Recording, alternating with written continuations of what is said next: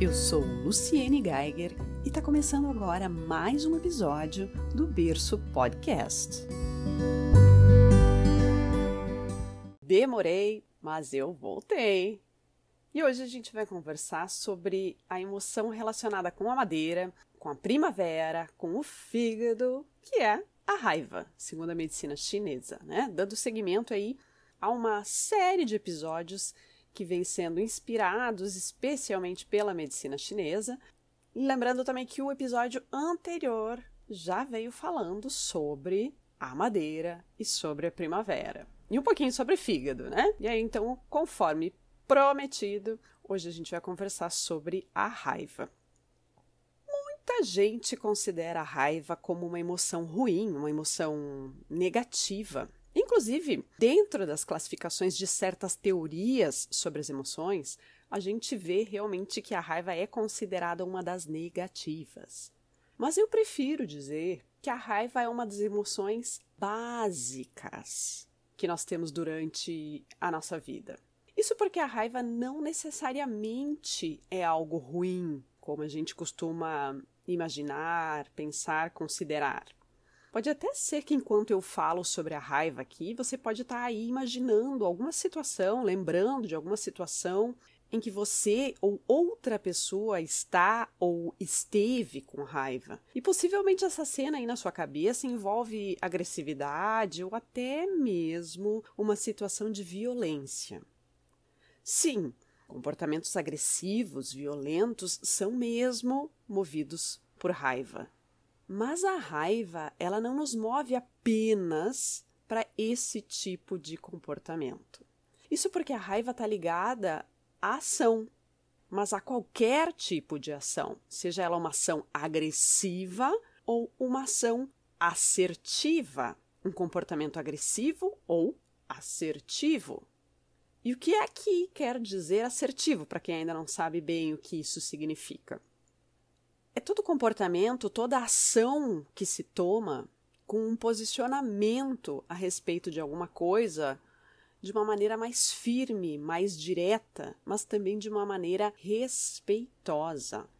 Então, um primeiro ponto que eu já quero destacar é que não é porque uma pessoa está com raiva que ela vai sair por aí sendo agressiva ou violenta ou vai se tornar perigosa. E eu digo isso porque existe sim uma tendência social a reprimir não só a manifestação da raiva, como até mesmo o reconhecimento dela.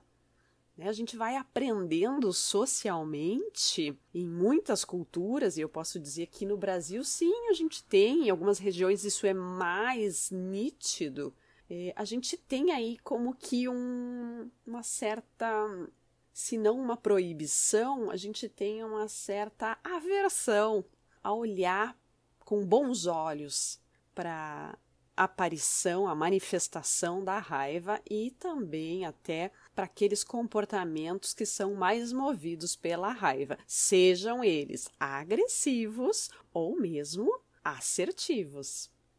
Ah, eu já vi muita gente deixando de ter comportamento assertivo porque considerou inadequado, porque sabia que por trás disso tinha uma energia que era muito parecida com a energia que sentia nos momentos de raiva. Então, realmente tem muita gente que faz essa confusão ou então que nem percebe que está com raiva ou então que não sabe, que não reconhece que aquilo que está sentindo, sim, é raiva, ou então é algum sentimento relacionado à raiva. Bom, se no inverno eu falei sobre o medo, que é uma emoção que geralmente nos coloca numa rota de fuga de algo ou de alguém, a raiva é a emoção que tende a nos colocar apostos para uma luta para a gente lutar numa situação que a gente se perceba em condições de enfrentar algo ou alguém que esteja nos ameaçando ou que esteja invadindo os nossos limites pessoais. E que tipo de limites são esses? Podem ser limites físicos, quando, por exemplo, uma pessoa, sem pedir aí a sua permissão, toca no seu corpo de uma forma que você considera abusiva seja com uma passada de mão, um tapa, um, um beliscão, um empurrão, entre outras formas. Aqui a gente pode pensar também naquelas situações em que alguém pega a sua vaga de estacionamento sem pedir, ou que corre na sua frente e rouba ligeirinho antes de você entrar na vaga. Alguém que pega um objeto, um bem que é seu sem pedir seja num empréstimo, entre aspas, aquele empréstimo sem pedir licença, ou então um furto, um roubo. E também podem ser limites de uma esfera ética, moral, quando alguém ofende você, quando difama, quando alguém expressa algo sobre você que não condiz com quem você é ou também com o que você faz. Nessas situações todas, e mesmo em outras em que a gente se sente invadida, desconsiderada, desrespeitada, é até esperado, sim, que surja a raiva, porque do contrário a gente estaria falando de uma situação de passividade. Saber se defender é importante, sim, se a raiva nos mover para uma ação firme, mas também respeitosa, para a gente afirmar os nossos limites para a gente requerer o respeito e até o reparo, quando for o caso. E veja bem, eu não estou aqui falando em agredir uma outra pessoa para essa afirmação de limites acontecer. Não se trata de agredir para impor limites, mas sim num estabelecimento firme ou num lembrete firme dos limites. Quer ver só um exemplo? Muitas vezes eu tô com as crianças em casa brincando e lá pelas tantas alguma brincadeira acaba ficando mais impetuosa. Aquela brincadeira que chega naquele momento em que a gente pensa, opa, se seguir assim, alguém pode se machucar, pode virar briga. Pois da minha parte basta eu dizer assim, ó, opa, opa, opa, que eles já ajustam a intensidade da brincadeira. Muda só a intensidade da voz e eles já percebem. Às vezes pode ser, pode aparecer numa situação assim, um grito ou um choro, como quando a gente é agredida fisicamente, seja de forma intencional ou não, e acaba sentindo dor, não é? Há inúmeras formas de a gente manifestar a raiva e sinalizar que, opa, alguém está passando do limite. Mas fato é que quando a gente está tomada de raiva e não coloca ela em ação para um movimento, é comum, uma possibilidade comum dela surgir, dela aparecer, é no bruxismo. Assim como a ansiedade também aparece no bruxismo.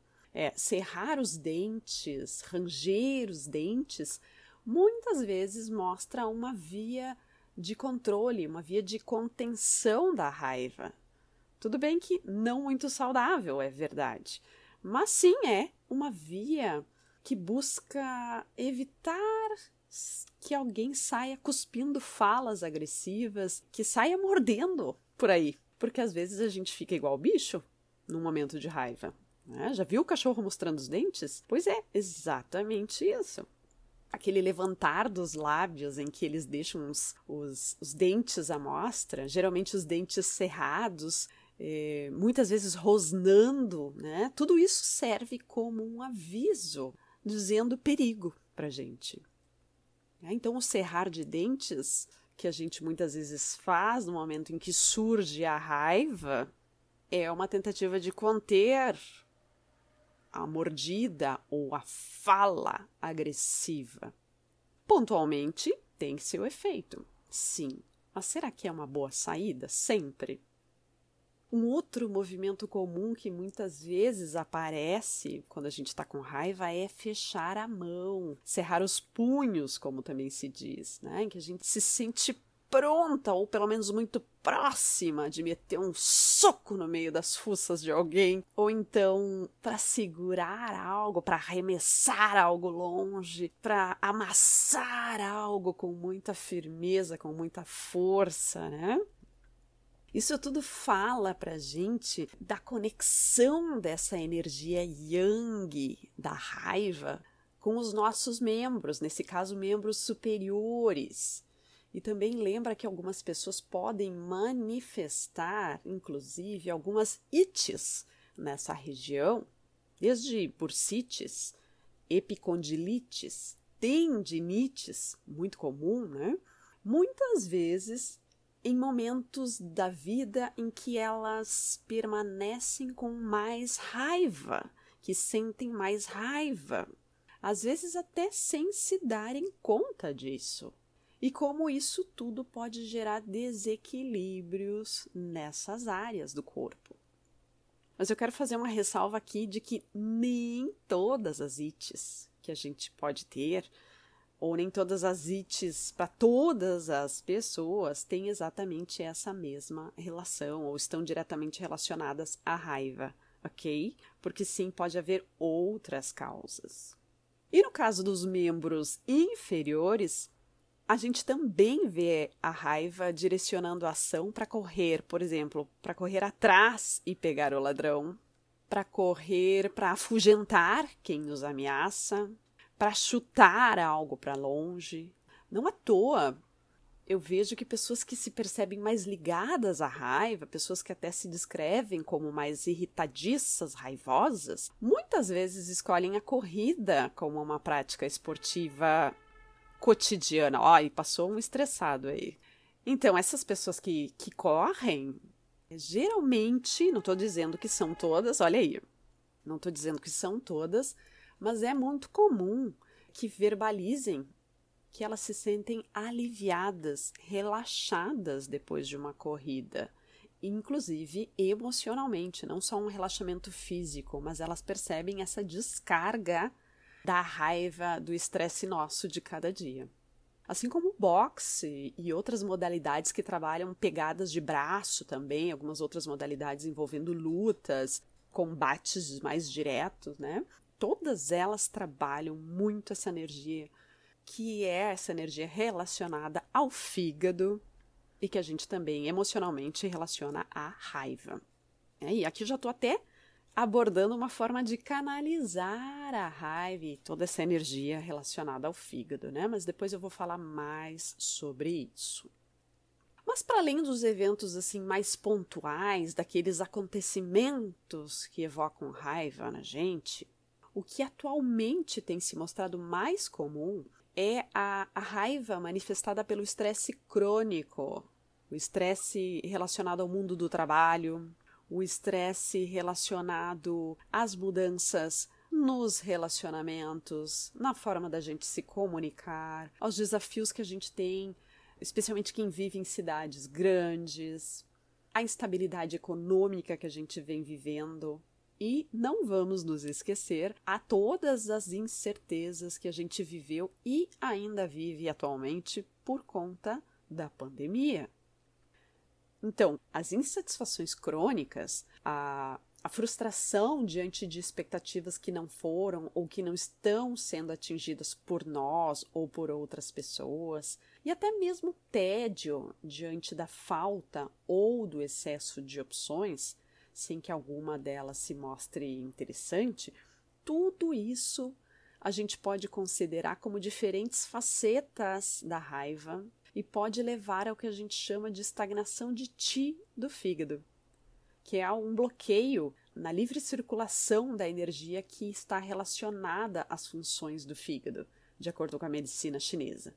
Né? O fígado que é o responsável pelo fluxo da circulação por todo o nosso corpo. E até vale lembrar que alguns tipos de depressão dentro da medicina chinesa estão relacionados a esse quadro, sim, porque muitas vezes as pessoas pensam em tristeza, pesar relacionados à depressão, mas a gente pode ter uma depressão ligada à frustração, à irritabilidade também. Então, quando a gente vivencia uma emoção como a raiva de uma maneira mais, mais contínua, ou seja, se ela demora a passar, ou se vira e mexe, ela está ali, vira e mexe a pessoa está irritada, quando parece que sempre tem algo com que ela se irrita todo dia, quando uma pessoa sente raiva com frequência, isso pode provocar bloqueios na circulação energética, assim como também excessos, né, que vão gerar também bloqueios em algumas regiões, em algumas áreas. E isso tudo, por sua vez, tende a dificultar com que a raiva e até mesmo outras emoções possam passar, possam ir. Porque vale lembrar que emoção, a palavra emoção, vem do latim emovere, que remete à ideia de colocar algo em movimento. É um processo automático que nos prepara para uma ação. Então a gente vê no caso da raiva, né, a gente vê que muda a nossa frequência cardíaca, a nossa pressão arterial muda, a nossa respiração, a nossa visão, enfim, há toda uma série de mudanças. E quando a gente parte mesmo para alguma ação, de alguma forma a gente está dando vazão, a gente está dando uma chance para o nosso organismo dele se reequilibrar. Por meio dessa ação, a gente está dando a chance de descarregar um excesso dessa energia yang que foi mobilizado pela raiva e também por essas outras manifestações como a frustração ou a indignação. E assim a gente pode voltar a um estado de calma, de tranquilidade e de relaxamento. Mas diante do estresse crônico do dia a dia, de uma rotina talvez intensa ou até mesmo de uma fase que está mais difícil no trabalho, num relacionamento íntimo ou com a família, nem sempre a gente descarrega ou então a gente nem sempre descarrega o suficiente ou até mesmo não sabe bem como fazer para descarregar de uma forma, como eu disse antes, mais assertiva, mais construtiva. Porque quando a gente sente a energia descendo para as mãos, convidando para a gente fechar os punhos, por exemplo, não quer dizer que então sai batendo e quebrando tudo seja a melhor saída. Então, muitas vezes, algumas pessoas nesse momento escolhem não descarregar não sabem o que fazer com isso. E é aí que começam a surgir ou então a aumentar os bloqueios, as estagnações, que podem ter manifestações em todo o corpo ou em algumas áreas, em algumas regiões ou órgãos específicos. No caso da raiva, o mais atingido, diretamente relacionado, é o fígado. Né? No mês passado, inclusive, eu fiz uma live no perfil da Abaco falando justamente sobre a relação da estagnação do tio fígado e as manifestações que são mais comuns nas mulheres. Entre elas, olha só, as dores nas mamas no período pré-menstrual, as cólicas pré-menstruais e mesmo cólicas durante a menstruação, chegando até alguns tipos de câncer, câncer de mama, câncer de útero, ovários, que é quando a gente pode dizer que o corpo liga todas as suas sirenes e sinais para nos lembrar, nos informar desesperadamente que a bagunça ficou grande.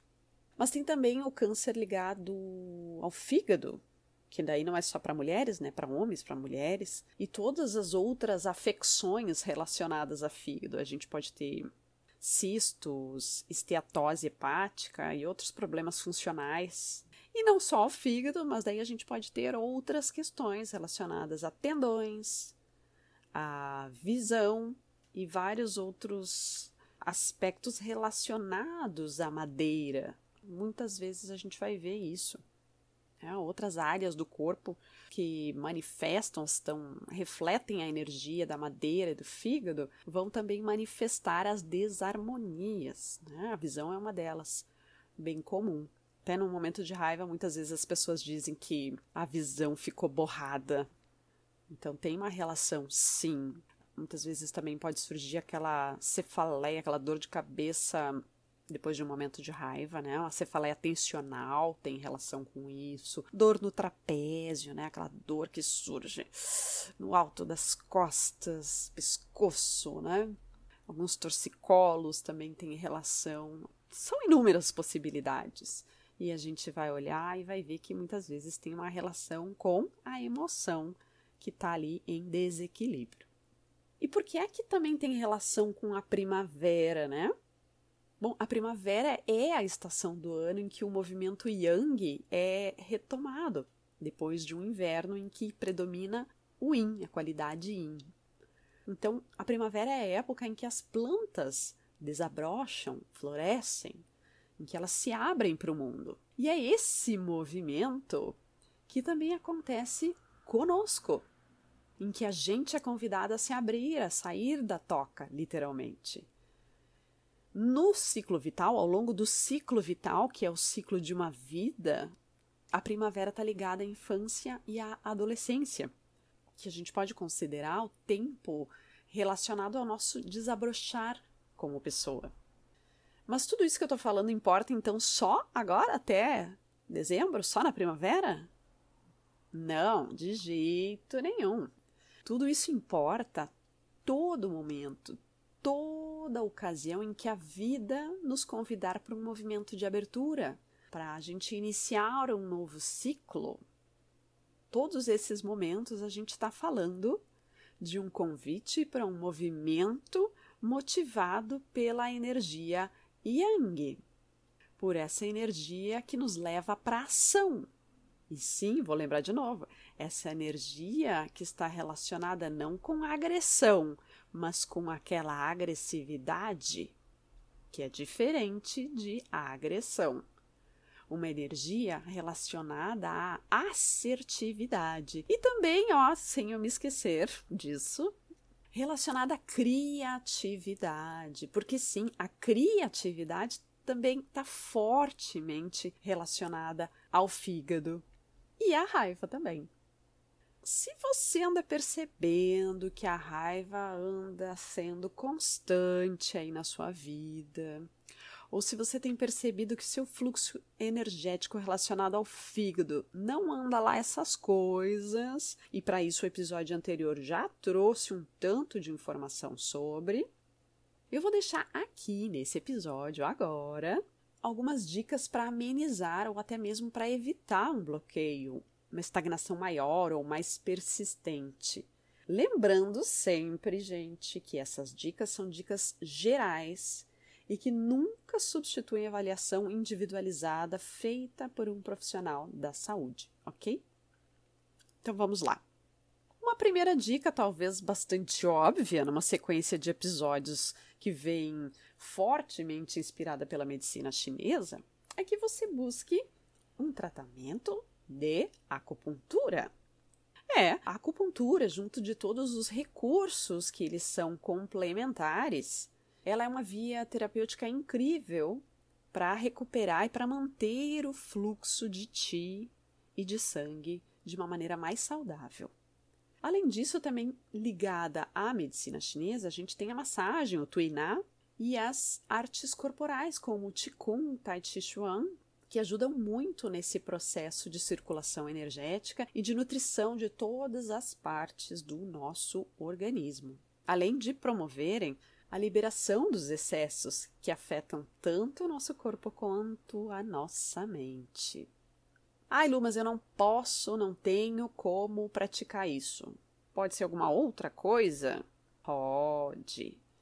Outros tipos de massagem e movimento corporal de outros tipos também são boas alternativas, né? Desde alongamento, uma caminhada, corrida, dança, entre outras modalidades de atividade física e de prática esportiva. Mas, de novo, eu repito, veja que eu digo e repito: busque um profissional capacitado para avaliar com você as melhores alternativas de acordo com as suas preferências, mas também com o seu perfil, o seu estado atual de saúde tá? Porque às vezes a gente gosta de uma prática dessas, mas ela talvez não seja a mais adequada de acordo com a nossa condição no momento. Seguindo, cuidados com a alimentação também são bem importantes. Aliás, cuidar não só do que entra pela boca, mas também pelos olhos e pelos ouvidos, não é? Porque o que não alimenta o nosso corpo alimenta a alma ou a mente, e nos tempos que a gente vive, Tem muito fast e trash food. Tem muita notícia, tem muita informação que não traz possibilidade de crescimento, de conexão e de bem-estar. Muito pelo contrário. Cuidar o que você consome por meio de noticiários, de redes sociais e outras vias de informação e de construção de conhecimento também é algo bem importante. Mas vamos pensar no seguinte também, né? Bateu a raiva, você não quer agredir nem explodir? Então, procure respirar de maneira mais lenta e mais profundamente por um ou dois minutos, ou mesmo mais, se você sentir necessidade. É o famoso conte até 10, pouco mais que 10. Foque numa respiração mais abdominal.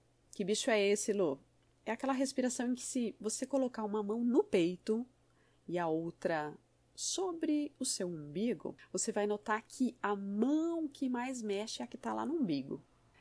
Ela é aquela mão que vai subir cada vez que você inspirar e vai descer cada vez que você expirar, né? Como se tivesse um balãozinho que enche, afasta, a barriga enche quando inspira e a mão desce quando você expira.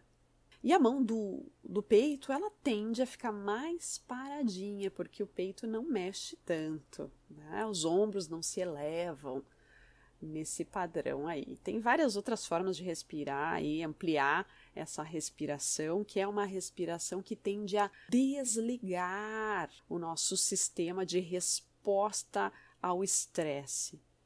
Isso vale para situações de medo, pânico, como para situações de raiva. Se você puder, nesse momento da raiva, tá chegando a raiva, sentiu que está enraivecida aí, vá dar uma volta. Literalmente, vá passear. A gente às vezes manda outra pessoa passear, ou pelo menos tem vontade de mandar outra pessoa passear quando a gente sente raiva de algo que ela fez ou disse, mas quem está sentindo a raiva é quem na verdade deve passear, porque isso une o movimento a uma respiração muitas vezes mais fluida e mais consciente. E nesse caso pode ser uma volta na quadra, pode ser uma ida ao banheiro, se não der para ir mais longe, dependendo da ocasião. Se você perceber que está com vontade de gritar, de xingar, mas a ocasião não é adequada, né? ou se você perceber que fazendo isso você vai trazer mais conflito, mais destruição do que resolução, uma saída é falar, conversar, mas falar, né? Ou mesmo, se for possível, cantar. Porque o canto, sim, é incrível para trabalhar essa energia relacionada ao fígado. E antes que eu me esqueça, rir, gargalhar, dar boas risadas. A gente não diz que desopila o fígado? É isso mesmo. Dissipa o acúmulo energético que pode resultar num bloqueio, eventualmente. Né? Dissipa a raiva e nos permite tomar uma outra perspectiva sobre qualquer situação. Então procure aí reservar um tempo cotidianamente para dar boas risadas. Tem gente que ainda colocaria nessa lista uma boa faxina, ou amassar um pão, né, fazer pão, ou qualquer outro trabalho que exija mais esforço físico. Porque sim, isso vira uma bela de uma sessão do descarrego. Mas antes de fechar esse episódio, eu quero lembrar que essas são saídas interessantes, talvez, em momentos de crises, quando a raiva surgiu, cresceu e você não quer deixar ela ter uma saída, uma vazão por meio de um comportamento destrutivo, de uma fala grosseira ou de uma ação, um ato que traga prejuízos. Isso é para crise. Mas sempre que você puder, procure se antecipar a uma explosão ou uma crescente de raiva. Procure perceber quais os sinais da raiva estão surgindo. Procure perceber quando eles estão surgindo. Procure também identificar o que será que está gerando essa emoção ou intensificando essa emoção em você. ou mesmo se não a raiva propriamente dita, a raiva, o ódio, a ira, pode ser o sentimento de frustração, de insatisfação, decepção. E veja o que você pode fazer a respeito do que está causando essa emoção ou esse sentimento. Se é um trabalho que está sendo a fonte da insatisfação, olha, ficar respirando, indo ao banheiro dez vezes por dia provavelmente não vai ser a melhor solução. Muito mais interessante e produtivo e assertivo se já ter uma conversa com um colega, um líder de equipe, ou tomar uma decisão sobre se desligar desse trabalho ou desse local de trabalho. Se for um relacionamento que estiver gerando muitos conflitos para você, quem sabe um, um, distanciamento até que os ânimos aliviem pode ajudar, né? Cada um vai para um lado, respira, alivia, esfria a cabeça, como a gente diz, mas a gente tem que lembrar que um distanciamento não resolve conflito, isso é ficar apagando incêndio.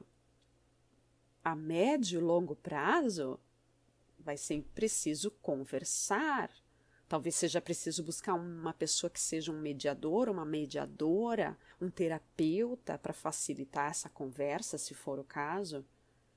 Então, use o impulso da raiva para agir, para buscar uma resolução ou para promover a mudança que você sente que vai trazer mais fluidez e mais expansão para sua vida, tá bem?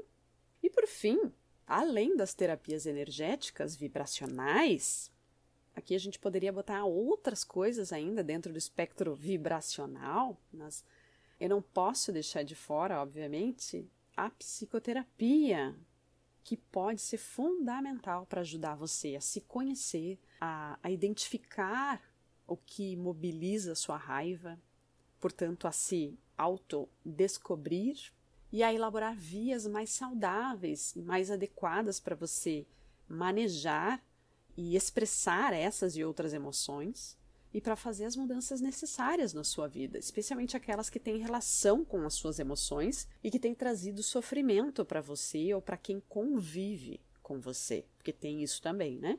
Às vezes não é você, raivoso, raivosa aí, que sofre mais, mas quem está na volta. Eu falei aqui sobre psicoterapia, mas vale também outras terapias, como por exemplo, arte terapia, a musicoterapia, que podem também ser vias bem interessantes de autoexpressão e vias que podem auxiliar no seu processo de autorregulação. Enfim, há muitas vias, há muitos recursos para você conquistar uma vida mais leve, mais fluida e mais feliz. É só buscar. Um beijão e até o nosso próximo episódio.